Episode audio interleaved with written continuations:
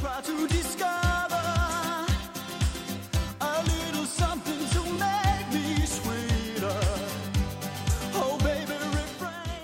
Bem-vindos ao Whisky Justificado. Somos o podcast semanal que traz para você as análises e descrições sensoriais do mundo dos whiskies. E começamos hoje diretamente com uma pergunta. Você já degustou o rótulo da Teachers? Teve um recente lançamento que fez sim girar o assunto dos whiskies no Brasil. Foi um dos rótulos mais comentados e falados dos últimos tempos. É o Teachers 12 anos. O Whisky Justificado não fica de fora e fala mesmo de blended Scotch, de single malt, pra gente não tem diferença. Este rótulo foi lançado aqui no Brasil por volta de 2017, veio com uma bela garrafa de 750ml e 40% de graduação alcoólica. Seu diferencial foi o preço, e no início ele era encontrado por R$ 79,00 e muitas vezes com frete grátis. Então rapidamente se difundiu e fez um sucesso como opção de mais maturado que tinha o preço dos blendeds de entrada. Essa marca já é conhecida e praticada principalmente no Nordeste brasileiro e o Teachers de entrada, o Highland Cream, é sinônimo sim de qualidade, levando pelo autor da Bíblia do Whisky uma pontuação alta de 90 pontos. Este 12 anos tem uma apresentação bem bonita, a caixa é dourada e seu título seria Golden Thistle, pois tem uma flor aqui em alto relevo que seria o cardo escocês. Transmite não só beleza, mas também força. Quando olhada de perto, tem suas pétalas e folhas em formato espinhoso. Ela lembra um pouco um broto de abacaxi crescendo e pertence à família da alcachofra. Os escoceses adoram e usam a imagem em bandeiras, brasões, logotipos, mas eu aprendi sobre esta flor aqui em 2007, pois o meu professor, Dr. Walter Harris, retornou da sua viagem ao Reino Unido contando várias lendas pra gente. Ele contou a história de uma invasão viking, onde os invasores tiraram as suas botas para avançar sem fazer barulho, mas eles acabaram se ferindo pisando nos espinhos das flores de cardo. Seus gritos altos acabaram os denunciando e eles perderam o elemento surpresa e foi assim que os escoceses venceram a batalha. O Thistle então se tornou um símbolo nacional escocês e existe até mesmo uma outra lenda associada a esta, pois, ouvindo aquele barulho da gritaria, um destilador escondeu a sua produção de uísque dentro de um barril de carvalho. Antes esses barris eles eram utilizados para guardar objetos e até mesmo comida, então o cara foi lá, lacrou e enterrou o barril cheio. Passou um tempinho,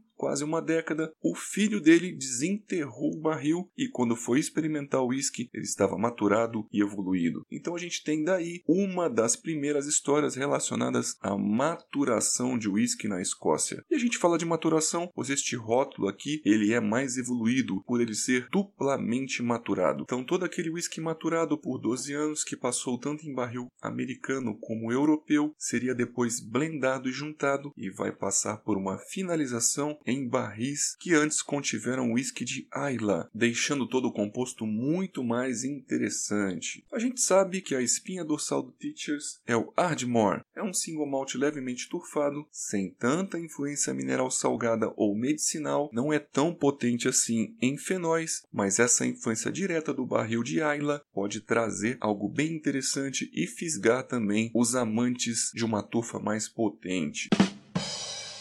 O aspecto geral deste rótulo seria de um blend de bom nível de maturação com um álcool evoluído, além de torras amargas e açúcar queimado. Justificando a fase nasal, vemos logo após o serviço muitos aromas aveludados e frutados, como de peras, frutas negras e vermelhas, além do floral rosas. Algo aqui de ameixa seca é bem perceptível, lembrando uma influência vínica e a presença do barril Ace Sherry. Temos também cítricos de laranjas e limões associados ao mel, com baunilha e coco queimados. Isso tudo você sente principalmente mais afastado da taça e com uma respiração mais lenta. Mas logo na mesma camada, porém, em uma intensidade bem maior, vem muitas tostas. Estas são complexas e mesclam muito seus cheiros. Aqui percebemos caramelos queimados, grãos torrados e amargos, como café e amendoim, além também de aromas animais, como couro seco e outros embutidos, como salames e copas apimentadas. Os aromas da turfa e da madeira são bem complexos. A gente vê aqui fenóis macios e adocicados em menor intensidade, similares aos do Ardmore, mas a associação com a madeira os deixa mais potencializados ou mais perceptíveis. Acaba nos confundindo um pouco o que vem da madeira e o que vem do whisky. Eles lembram algo como musgos, raízes de árvores, madeiras em decomposição e também algo mineral complexo salgado, como uma brita molhada, um toque de petróleo mínimo e até mesmo o tartufo, que lembra aquele cheiro de gás de cozinha.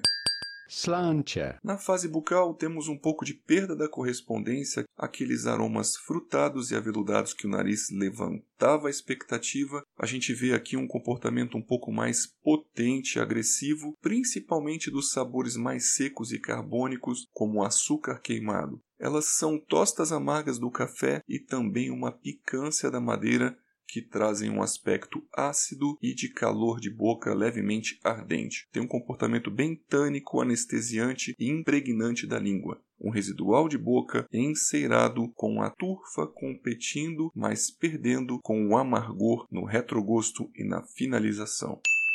A gente termina então falando que alguns destes aromas podem ser muito gostosos, pois são um pouco delicados e têm uma associação de um fenol mais adocicado, mas a madeira traz pra gente alguns aromas que podem ser até aversivos aos paladares mais delicados, principalmente aqueles de couro e de decomposição. O fato interessante é que muitos rótulos, depois de abertos, com aquela microoxidação, acabam melhorando. Então, quando a garrafa chega na metade, muitos até melhoram o seu aspecto e a experiência sensorial. Mas a gente viu aqui que o Teachers 12 anos ele tem uma mudança, ele acaba ficando um pouco mais preto e branco ou monocromático. Então ele vai perdendo um pouquinho, não muito, o aspecto frutado e vai prevalecendo algo de biblioteca, de capa de livro velho empoeirada, e são aromas e sabores que infelizmente resistem até mesmo à diluição. Então fica difícil matar a garrafa sozinho, mas logicamente a experiência de uma dupla maturação com a utilização de barril Ayla é muito interessante. Então nós atribuímos uma nota de 3,5 de um total de 5, acreditando sim que ele foi lançado no preço certo. Termino por aqui dizendo que foi um prazer. Agradecemos a você pela audiência e a paciência e, a, e até o próximo podcast.